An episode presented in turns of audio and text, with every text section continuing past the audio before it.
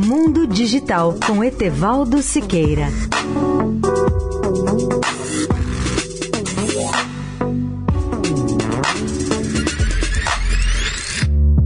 Olá, amigos da Eldorado. Volto a relembrar minha cobertura da Apollo 11 há 50 anos. No dia de seu lançamento, 16 de julho de 1969, bem cedo, com centenas de outros jornalistas, lá fui eu para o Centro Espacial Kennedy. Contemplei longamente o Saturno V, aquele foguete incrível de 110 metros de altura e 2.900 toneladas de peso total.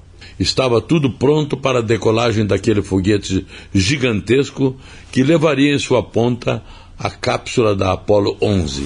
Às 9h32, hora local da costa leste dos Estados Unidos, ou 13h32 UTC, do tempo universal, depois da contagem regressiva, sentimos na pele e nos ouvidos o ruído ensurdecedor do Saturno V Fixei na retina para sempre aquela decolagem do foguete que iria conduzir os três astronautas Neil Armstrong, Edwin Buzz Aldrin e Michael Collins.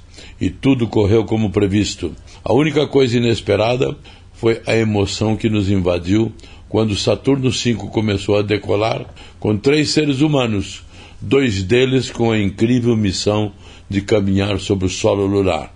Da plataforma reservada aos jornalistas, vimos a multidão que superava com certeza centenas de milhares de pessoas nas estradas vizinhas, nos campos próximos ao Centro Espacial Kennedy e nas praias ao norte e ao sul da base de lançamentos.